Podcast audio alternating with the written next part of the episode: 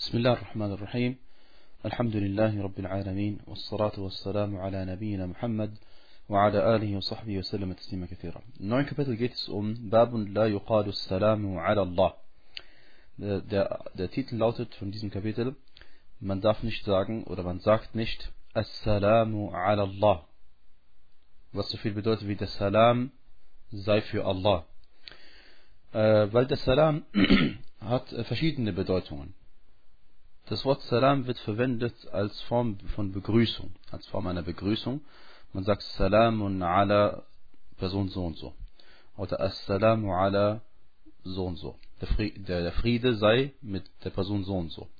Äh, das ist eine äh, Art, wie das Wort As-Salam verwendet wird. Und eine der Bedeutungen von Salam ist ja auch der äh, Friede. Und die zweite Art, die zweite Bedeutung, die dieses Wort beinhaltet, ist As-Salama, was so viel bedeutet wie die Unversehrtheit. Die Unversehrtheit, also gemeint ist, dass jemand, eine Person äh, frei von jeglichem Mangel ist. Und das ist das, was wir äh, sagen, wenn wir sagen Assalamu alayka ayyuhan Nabi wa rahmatullahi wa barakatuh, dann äh, bitten wir für Allah, für den Propheten sallallahu alaihi wasallam um Wohlbefinden, um Unversehrtheit und deswegen sagen wir, der Salam sei mit dir, o Prophet, und Allahs Barmherzigkeit und seine Segnungen. Und zum dritten ist As-Salam äh, ein Name der Namen Allahs, subhanahu wa ta'ala. Allah sagte im Koran, Surat Al-Hashr, Vers 23, Al-Malikul Quddus Salam.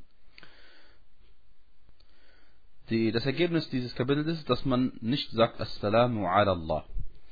Äh, weil, wenn man sagt, der Salam sei für Allah oder auf Allah, dann meint man damit, oder dann ist äh, inbegriffen, impliziert, sagt man direkt oder indirekt, äh, als würde man Dua für Allah subhanahu wa ta'ala machen, äh, dass er unversehrt bleibt. Und, äh, und Allah subhanahu wa ta'ala ist schon unversehrt und er ist frei von Mängeln und deswegen macht dieser Dua für Allah subhanahu wa ta'ala keinen Sinn. Und der Grund, warum der Autor rahimahullah ta'ala dieses Kapitel äh, erwähnt hat hier, ist, dass wir wissen, dass Allah subhanahu wa ta'alas Eigenschaften die vollkommensten Eigenschaften sind. Und deswegen darf man nicht sagen Assalamu ala Allah, sondern diese Form von Dua, die macht man für äh, Geschöpfe, für Menschen, wenn man sich begrüßt oder ähnliches, aber nicht für Allah subhanahu wa ta'ala. Allah subhanahu wa ta'ala sagte in Surat An-Nahl, äh, Surah 16, Vers 60, diejenigen, die an das Jenseits nicht glauben, haben die Eigenschaft des Bösen. Aber Allah hat die höchste Eigenschaft. Und er ist der Allmächtige und Allweise. Also Allah subhanahu wa ta'ala werden die höchsten und vollkommensten Eigenschaften zugeschrieben. Nachdem wir also zuvor Allah subhanahu wa ta'ala die schönsten Namen und Eigenschaften zugeschrieben haben, sprechen wir ihm jetzt diejenigen Namen und Eigenschaften ab, die ihm nicht gebühren. Der Beweis äh, für das, was wir äh, eben nun gesagt haben, ist ein Hadith, überliefert bei Bukhari und bei Muslim, in dem der äh, Prophet Muhammad sallallahu alaihi wasallam äh, über ihn folgendes berichtet wird. Und zwar sagte Abdullah bin Mas'ud radiallahu anhu, كنا إذا كنا مع النبي صلى الله عليه وسلم في الصلاة قلنا السلام على الله من عباده السلام على فلان وفلان فقال النبي صلى الله عليه وسلم لا تقولوا السلام على الله فإن الله هو السلام. Abdullah ibn Mas'ud radiallahu anhu sagte, wenn wir mit dem Propheten sallallahu alaihi wasallam im Gebet zusammen waren, sagten wir immer Assalamu ala Allahi min ibadihi, was so viel bedeutet wie ähm, der, äh, die, die, seine Diener, also Allahs Diener, wünschen Allah Unversehrtheit. Assalamu ala Allah, der Salam sei für Allah von seinen Dienern. Das heißt, als würden seine Diener Dua machen und sagen, oh Allah, mögest du unversehrt bleiben. Und dann heißt es halt, Assalamu ala fulan wa fulan und äh, auch mögen die Person so und so und die Person so unversehrt bleiben. Und in einer anderen Überlieferung, äh, wer es ebenfalls bei Bukhari, ist äh, näher beschrieben, wer, gemeint ist mit diesen, der Person äh, so und so und Person so und so. Und zwar ist damit gemeint eben Jibril und Mikal äh, alayhim assalam. Und dieser Teil ist also unproblematisch. Der Prophet sagte daraufhin, äh, sagt nicht, der Salam sei für Allah, denn Allah ist der Salam.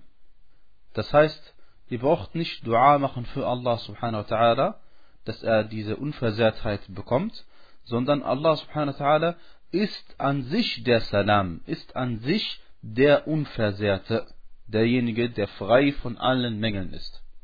Und dieses Verbot natürlich weist darauf hin, dass es haram ist, so etwas zu Allah subhanahu wa ta'ala zu sagen. Weil es ja im Widerspruch steht, äh, erstens zu unserer Aqidah und zweitens äh, im Widerspruch steht zu dem, was der Prophet sallallahu alaihi wasallam hier angeordnet hat. Schönerweise äh, lernen wir hier wiederum, dass äh, nachdem der Prophet sallallahu alaihi wasallam uns etwas mit Allahs Erlaubnis verboten hat, hat er uns einen Ersatz gegeben. Hat er uns etwas beigebracht, was wir stattdessen zu sagen haben. Und was wir stattdessen zu sagen haben, ist eben äh, der, äh, der, der Dua, den wir alle sagen. Wir sagen, wie der Professor Sassim uns beigebracht hat, At-Tahiyyatu lillah. Das heißt, der Gruß sei für Allah. Und nicht die Unversehrtheit. Das heißt, der Prophet sallallahu alaihi wasallam auf der einen Seite hat uns etwas verboten, auf der anderen Seite bringt er uns etwas bei, was wir stattdessen tun sollen. Und so muss der Da'iyah immer fungieren. Wenn er jemandem etwas verbietet, zeigt er ihn und weist er ihm direkt darauf hin, was für ihn erlaubt ist. Äh, denn wenn Allah subhanahu wa ta'ala uns etwas verboten hat, hat er uns dafür zahlreiche Tore, Tore geöffnet. Äh, zweitens lernen wir, dass ähm, die Scharia uns nichts verbietet, es sei denn mit einer Ursache. Es sei denn, es gibt für eine Ursache. Das heißt, und diese Ursache natürlich entweder man kennt sie oder man kennt sie nicht. Und vielleicht kennt sie jemand, der gelehrt ist, und jemand, der nicht gelehrt ist, kennt sie eben nicht. Das kann sein. Und außerdem ist es ja auch so, dass wenn du jemandem etwas verbietest und ihm erklärst, warum, dass dadurch die eigene, äh, das eigene Herz beruhigt wird, weil man weiß, warum etwas verboten ist. Und wir lernen auch von diesem Hadith, dass wenn man äh, gelehrt ist in einer Sache und weiß, dass etwas verboten ist, und man sieht, dass andere Leute es tun, soll man sie darauf hinweisen äh, und, und äh, sie eben nicht einfach so in diesem Verderben lassen. Das heißt, dass man sie dabei äh, diese Sünde weitermachen lässt. Das gehört also äh, zu, zu, zu einem aufrichtigen Da'iyah, dass er den Leuten das Gute gebietet und das Schlechte eben verbietet. Allah subhanahu wa ta'ala sagte in Surat Al-Imran im 187. Vers, und gedenkt, als Allah mit denjenigen, denen die Schrift gegeben worden war, ein Abkommen traf, ihr sollt sie den Menschen ganz gewiss klar machen und sie nicht verborgen halten. Äh, Bismillah, dann kommen wir zu einem neuen Kapitel, das lautet äh, Babun Qawlu, Allahumma ghfirli in shi'ta.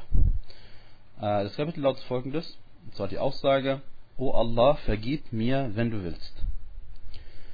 Äh, zunächst einmal erwähnt, der, ähm, erwähnen wir, wie, wie, in welchem Zusammenhang steht dieses Kapitel mit ähm, äh, Tawhid al-Asma aus Sifat. Äh, ganz einfach, ähm, in diesem Kapitel wird aufgezeigt, dass Allah subhanahu wa ta'ala die vollkommene Macht äh, besitzt. Und dass Allah subhanahu wa ta'ala der Großzügige ist.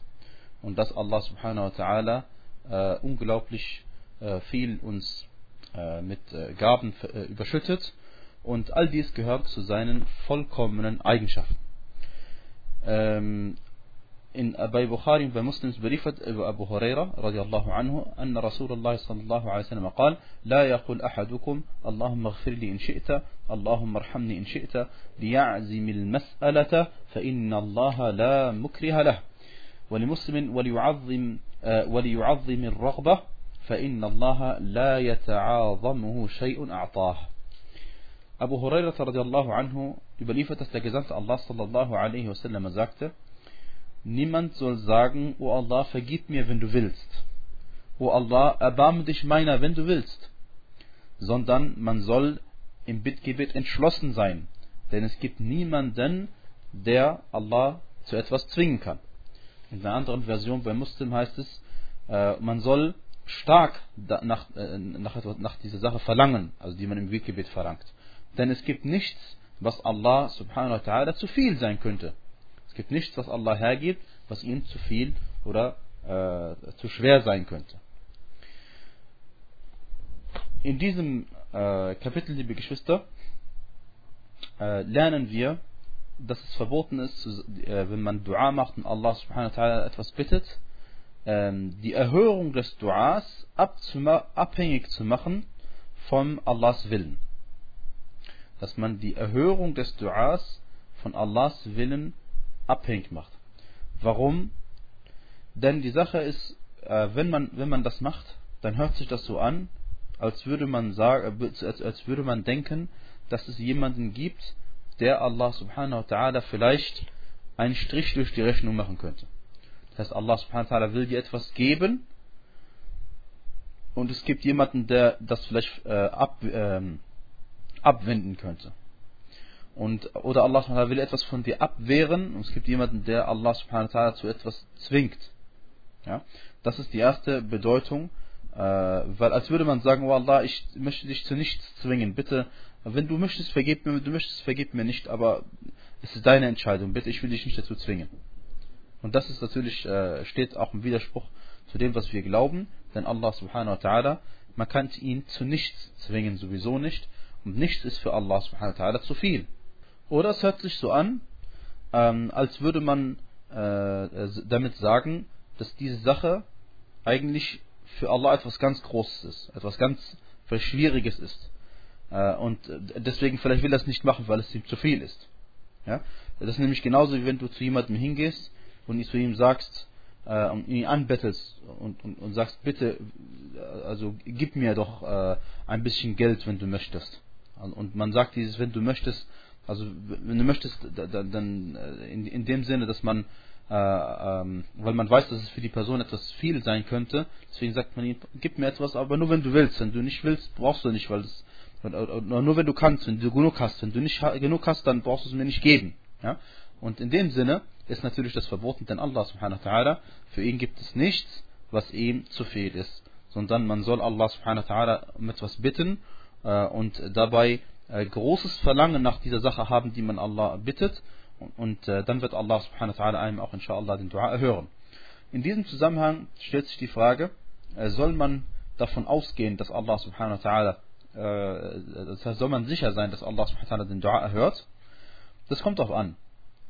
Ähm, wenn wir äh, das Ganze aus dem Blickwinkel betrachten, aus dem Blickwinkel der Allmacht Allahs, dann muss man davon ausgehen, dass Allah jedes Dua erhören kann. Problemlos. Allah sagte, Udu'uni astajib lakum. Ruft mich an, so werde ich euer Bittgebet erhören. Surat Ghafir, Vers 60.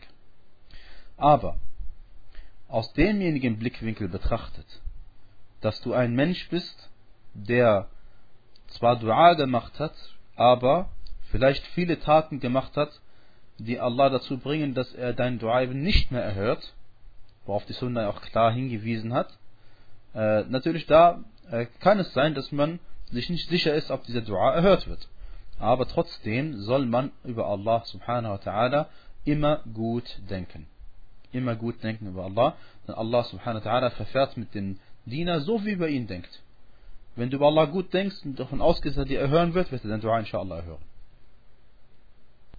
Und zu denjenigen äh, Dingen, äh, die Allah subhanahu wa ta'ala dazu bringen, dass er dein Dua nicht erhört, ist, dass man im Dua übertreibt. Dass man beim Dua übertreibt. Allah subhanahu wa ta'ala sagt in Surah Al-A'raf, Surah 7, Vers 55, äh, ruft euren Herrn in, Unterwürfig, in Unterwürfigkeit flehend und im Verborgenen an. Gewiss, er liebt nicht die Übertreter. Also gibt es beim Dua eine Art zu übertreiben. Und zwar, äh, eine Art zu übertreiben ist, wie, wie man zum Beispiel sagen würde, O Allah, mach mich zu einem Propheten. Oder O Allah, äh, und bittet Allah subhanahu wa ta'ala um eine Sache, die widersprüchlich ist. Ja? Das ist so, als würde man äh, äh, eher so, als würde man sich über Allah lustig machen, wenn man also weiß, was man da wirklich sagt. So, dann kommen wir nun zu einem äh, weiteren Kapitel, und zwar Babun la yaqulu abdi wa amati. Und zwar lautet dieses Kapitel, man soll nicht sagen abdi oder amati. Auf Arabisch abdi äh, bedeutet mein Diener oder mein Sklave. Und amati ist die weibliche Form von meine Dienerin oder meine Sklavin. Zusammengefasst geht es einfach nur darum, dass ähm, es den Anschein erweckt, wenn man sagt mein Diener, dass man entweder, also wie gesagt, einen Anschein erweckt, auch wenn man es nicht beabsichtigt, dass man selbst der Herr ist und das sein Diener ist, weil Allah subhanahu wa ta'ala uns als seine Diener bezeichnet hat. Und die zweite Sache ist, dass ähm, wenn man in Anwesenheit des wirklichen Sklaven, wenn man wirklich einen Sklaven oder eine Sklavin besitzt, diese Ausdrücke verwendet, dann führt das, ähm, äh, dann äh, bringt, bringt man den Sklaven oder die Sklavin dazu, sich äh, erniedrigt zu fühlen. Und sich erniedrigt zu fühlen soll man sich vor Allah subhanahu wa ta'ala und nicht vor irgendeinem anderen Menschen. Und allgemein, wie gesagt, es geht immer darum, wenn es dazu führt, dass man an den Herrn denkt, an Allah subhanahu wa ta'ala, dann soll man dieses Wort nicht verwenden. Und äh, wenn es, oder wenn man an Diener denkt, man meint damit Diener Allahs, dann ist, also wenn das den Anschein erweckt, dass man damit Diener Allahs meint, in Wirklichkeit meint man seinen eigenen Diener und eigenen Sklaven, dann wie gesagt ist auch wieder dieses Verbot impliziert. Im Hadith bei Bukhari heißt es, Brief von Abu Huraira radiallahu anhu, dass der Gesandte Allah sallallahu alaihi wasallam sagte, لا يقول أحدكم أطعم ربك وضئ ربك وليقل سيدي ومولاي ähm, der Prophet sallallahu alaihi wasallam sagte, äh, niemand soll sagen, gib deinem Rabb zu essen oder wasche deinen Rabb, wie gesagt, auf Deutsch, wenn wir es jetzt übersetzen, damit die Bedeutung also klar wird, ähm, gib deinem Herrn zu essen oder wasche deinen Herrn, obwohl der Besitzer eines Sklaven ist, sein Herr. Aber trotzdem soll man diese Begriffe, wenn in, der, in dieser Sprache es missverstanden werden kann, äh, normalerweise mit Rabb meint man damit Allah subhanahu wa ta'ala, deswegen soll man diese Begriffe äh, nicht verwenden. Und er sagte weiterhin, وَلَا يَقُلْ أَحَدُكُمْ عَبْدِي وَأَمَتِي und niemand von euch soll sagen, mein Abde, also mein Diener, mein Sklave, oder äh, Amati, oder meine Dienerin und meine Sklave. Wal Fataya wa Fatati wa Gulami. Man soll stattdessen folgendes sagen. Fatai ist, äh, gehört für sie, mein, äh, äh, junger Mann oder mein Jüngling. Ähm, und ähm, Fatati ist die weibliche Form davon, mein junges Mädchen. Äh, und Rolami bedeutet ebenso viel wie mein Bursche. Und äh, das gleiche gilt für, äh, man darf auch sagen, Jariyati, zusätzlich zur eigenen Sklavin, das heißt mein äh, junges Mädchen. Ja? Das sind Begriffe, die man stattdessen verwenden soll, anstatt dass man sagt, mein Diener oder meine Sklavin und so weiter. Wie lautet das Urteil über die Verwendung von solchen Begriffen? Das kommt darauf an.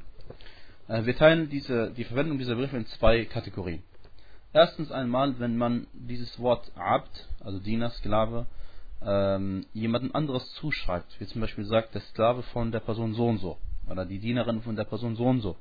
Das ist erlaubt, denn Allah subhanahu wa ta'ala sagte in Surat An-Nur, Vers 32, und verheiratet die noch ledigen Männer und Frauen unter euch und die Rechtschaffenen von euren Sklaven und euren Sklavinnen. Und ebenso sagte der Prophet sallallahu alaihi wasallam im Hadith bei Bukhari und bei Muslim, ليس على المسلم في عبده ولا فرسه صدقة. Ein Muslim muss in Bezug auf seinen Diener, seinen Abd, äh, weder in Bezug auf seinen Diener noch in Bezug auf sein Pferd äh, Zakah entrichten. Und wenn man, äh, die zweite Kategorie ist, dass man äh, diesen Diener und diese Sklavin sich selbst zuschreibt. Das heißt, sagt, mein Diener, meine Sklavin. Dann kommt es darauf an, wenn man einfach damit sagen möchte, dass es sein Diener ist und seine Sklavin ist, äh, ich habe meinem Diener zu essen gegeben, oder ich habe meinem Diener gekleidet, oder ich habe meinem Diener freigelassen.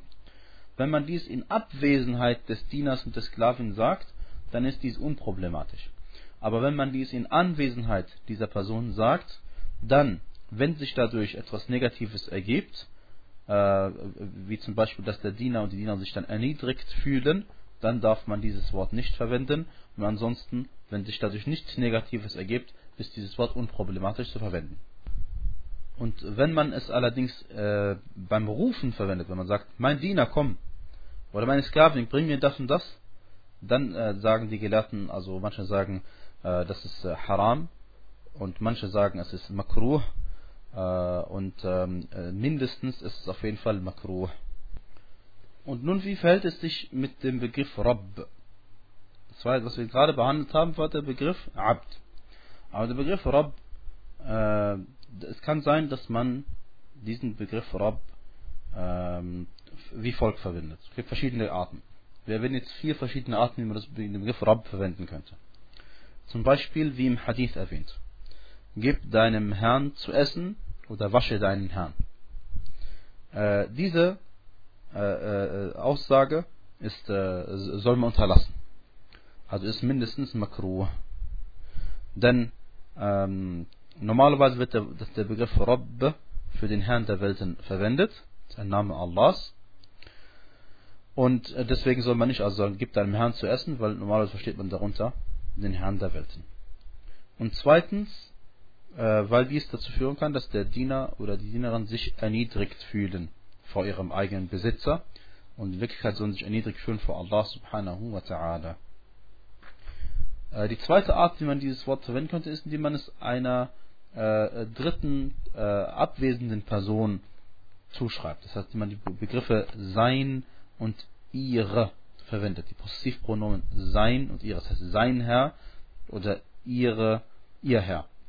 Äh, und zwar sagte der Prophet sallallahu alaihi wasallam, dass zu den Zeichen des jüngsten Tages gehört an talid al amatu rabbaha, dass die Sklavin ihren eigenen Herrn gebärt. Und äh, ähm, äh, oder in einer anderen Version heißt es, dass die Sklaven ihre eigene Herrin gebärt. Und das ist noch, noch unproblematischer, weil Allah subhanahu wa ta'ala wird nicht als Herrin bezeichnet, Rabbah, sondern wenn überhaupt dann als Rabb, äh, das heißt wird die maskuline Form verwendet. Äh, und ebenso hat der Prophet sallallahu alaihi wasallam, äh, als er über Fundsachen gesprochen hat und gefragt worden ist, was ist mit einem Kamel, was man äh, verloren irgendwo in der Wüste findet, dann hat er eben gesagt, äh, sinngemäß, dass man das nicht mitnehmen soll, denn ein Kamel hat ja sein eigenes Essen und Trinken bei sich. Hatta yajidaha rabbuha. Bis ihr eigener Herr sie findet. Oder es wiederfindet. Also das Kamel kann sich selbst versorgen die ganze Zeit, wenn es verloren ist. Bis der Sklave, bis der Besitzer, und, hier ist das Wort Rabb, das Wort Rabb verwendet worden, bis der ihr Rabb sie wiederfindet. Ja?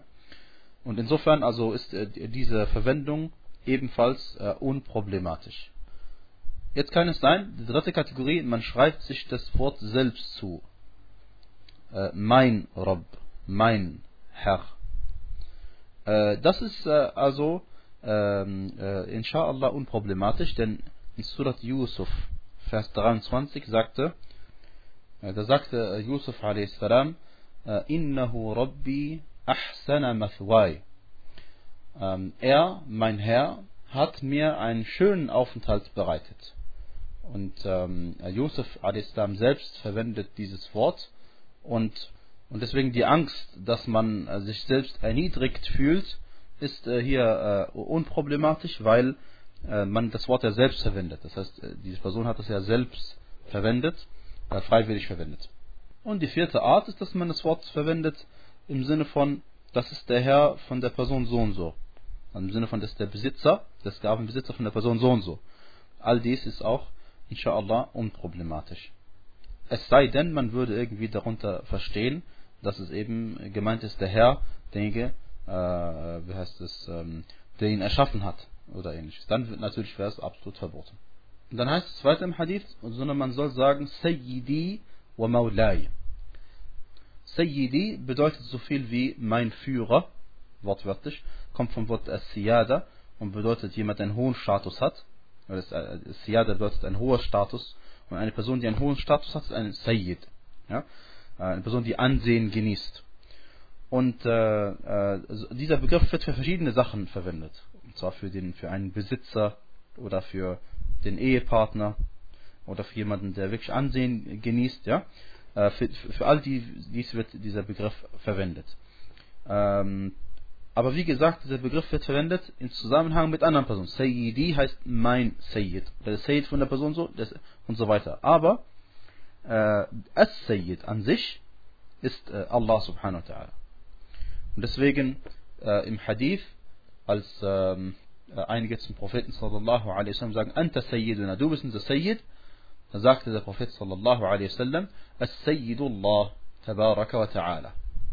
As-Sayyid ist Allah segensreich und erhaben ist er. Deswegen wollte der Prophet sallallahu alaihi wasallam nicht so bezeichnen, Sayyid, sondern dass Allah ist der Sayyid. Dieser Hadith ist unter anderem bei in Sunan Abi Dawud rahimahullah ta'ala Und Albani sagt es sahih. Und der Begriff Maulai heißt mein Maula.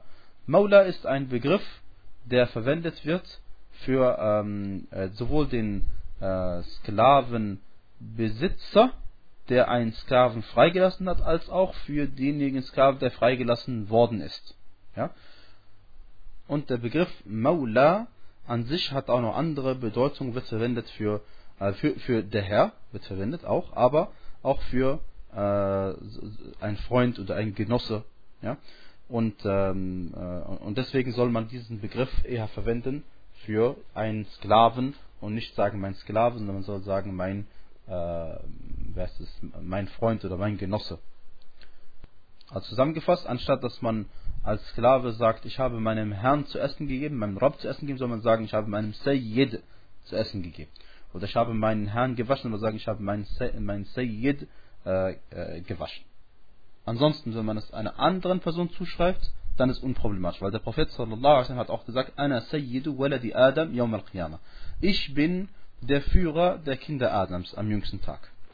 Und dieser Hadith, ähm, also äh, in dem Hadith beschreibt, schreibt der Prophet sallallahu sich selbst als Sayyid der Menschen. Und das darf er, weil das auch ist. Aber As-Sayyid überhaupt, der Sayyid schlechthin, das ist Allah subhanahu wa ta'ala. Bismillah, jetzt kommen wir zu einem weiteren Kapitel. Und zwar lautet es Babun la yuraddu man sa'ala billah. Jemand, der bei Allah um etwas bittet, darf nicht zurückgewiesen werden. Äh, was bedeutet es, bei Allah zu bitten? Es bedeutet äh, unter anderem, dass man sagt, ich bitte dich bei Allah, dass du mir das und das gibst. Wie wir in einem äh, zuvor vorausgegangenen Hadith gesehen hatten, Hadith, äh, wo der eine Engel in der Gestalt eines Menschen zu drei verschiedenen Leuten kam, die Allah subhanahu wa ta'ala mit Gnaden überschüttet hatte. Und dann sagte der Engel zu dem einen, ich bitte dich bei demjenigen, der dir äh, diese schöne Haut und diese schöne Farbe gegeben hat, dass du mir ein Kamel gibst, also auf meiner Weiterreise, dass ich weiterreisen kann. Also hat die Person gebeten bei Allah subhanahu wa ta'ala. Und hier wird klar, dass also gemeint ist nicht nur bei Allah, sondern auch bei jedem anderen, bei jeder äh, Eigenschaft, die äh, Allahs ist oder bei jedem Namen Allahs. Also hier hat er gebeten bei demjenigen, der ihm diese Haut gegeben hat. Das ist Allah subhanahu wa ta'ala, äh, zweifellos. Ähm, jemanden zurückzuweisen, grundsätzlich soll man jemanden, der äh, einen bei Allah etwas bittet, nicht zurückweisen. Aber nun stellt sich erstmal die Frage, darf man überhaupt jemandem etwas bitten? Grundsätzlich ist es makruh, dass man jemanden um etwas bittet, egal was es ist.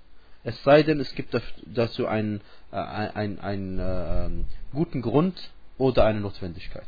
Denn die Sahaba, radiallahu anhum, die dem Propheten sallallahu alaihi wasallam den Treueschwur geleistet haben, haben die Menschen um gar nichts gebeten. Sogar wenn sie auf ihrem Reittier waren und ein Stock ist ihnen runtergefallen, haben sie zu niemandem gesagt, kannst du mir bitte den Stock, den Stock reichen, sondern sie sind selbst runtergegangen und haben ihn aufgehoben. Und äh, dieses führt nämlich dazu, dass man ähm, angesehen ist unter den Menschen. Und dass man respektiert wird von den Menschen.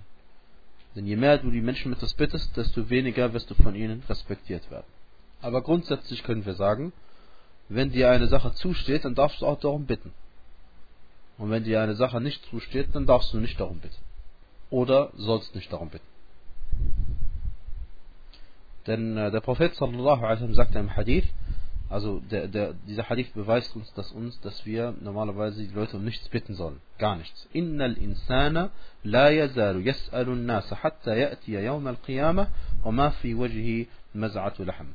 Das heißt, der Mensch wird äh, äh, die, die Menschen oder ein Mensch fragt, bittet die Menschen so lange um Sachen, bis er am jüngsten Tag erscheint und in seinem Gesicht kein Stück Fleisch mehr ist. So viel in Bezug auf die Person, die um etwas bittet. Aber jetzt geht es ja hauptsächlich um die Person, die etwas, ähm, äh, die um etwas gebeten wird.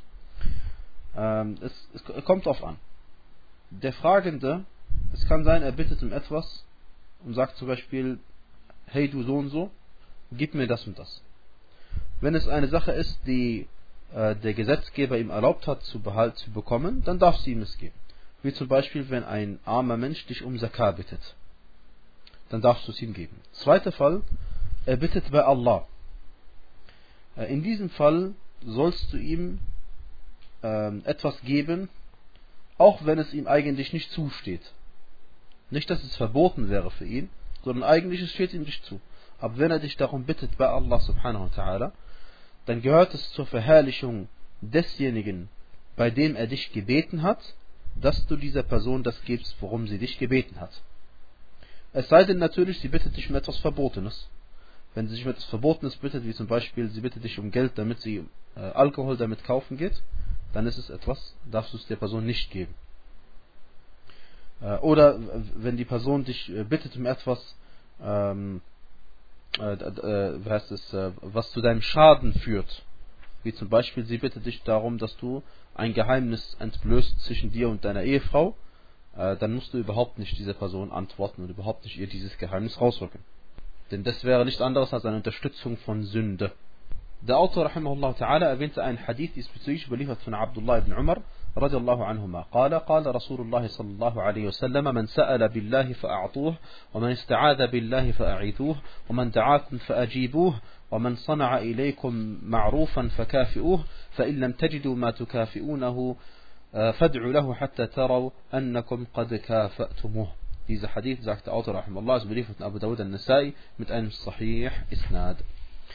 Ähm, Abdullah ibn Umar radiallahu anhu sagte, dass der Prophet sallallahu alaihi wasallam folgendes gesagt hat. Wer bei Allah bittet, dem gibt. Und wer bei Allah Zuflucht sucht, dem gewährt Zuflucht. Und wer euch einlädt, dem folgt seine Einladung.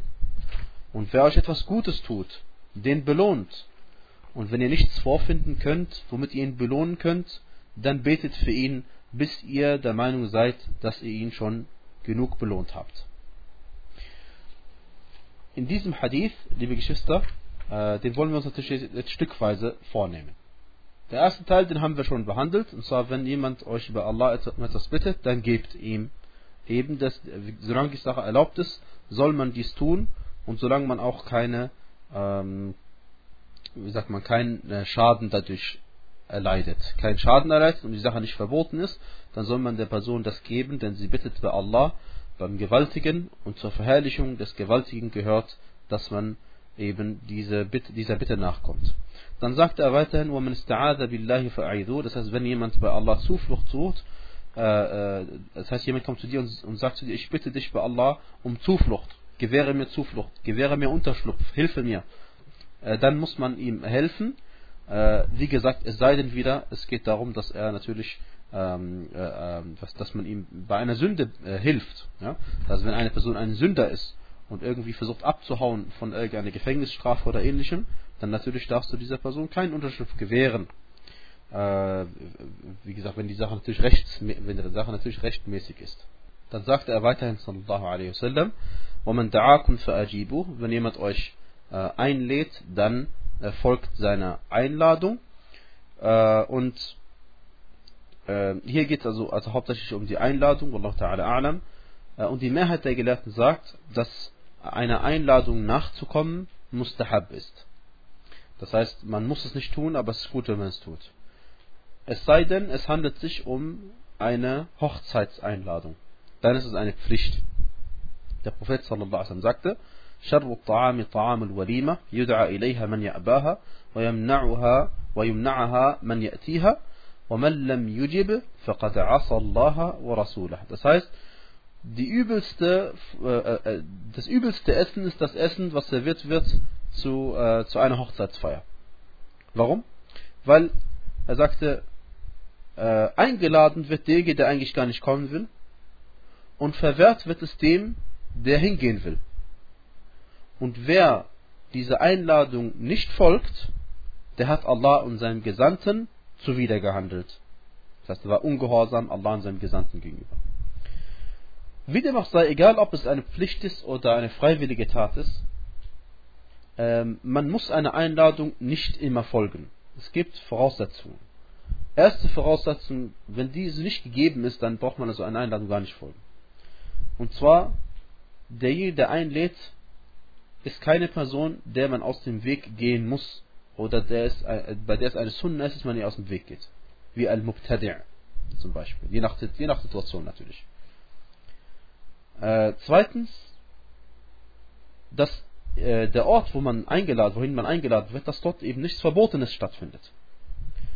Und äh, äh, wenn man natürlich äh, imstande ist, dorthin zu gehen und diese verbotene Sache zu entfernen, zu beseitigen, dann ist es gut, dann geht man natürlich hin. Aber wenn man dahin geht und zum Beispiel der Musik zuhören muss, dann äh, ist es verboten und man darf dort nicht hingehen. Oder wenn dort äh, die Frauen und Männer auf verbotene Weise gemischt zusammensitzen, dann darf man dort überhaupt nicht hingehen und darf auch überhaupt nicht dorthin gehen.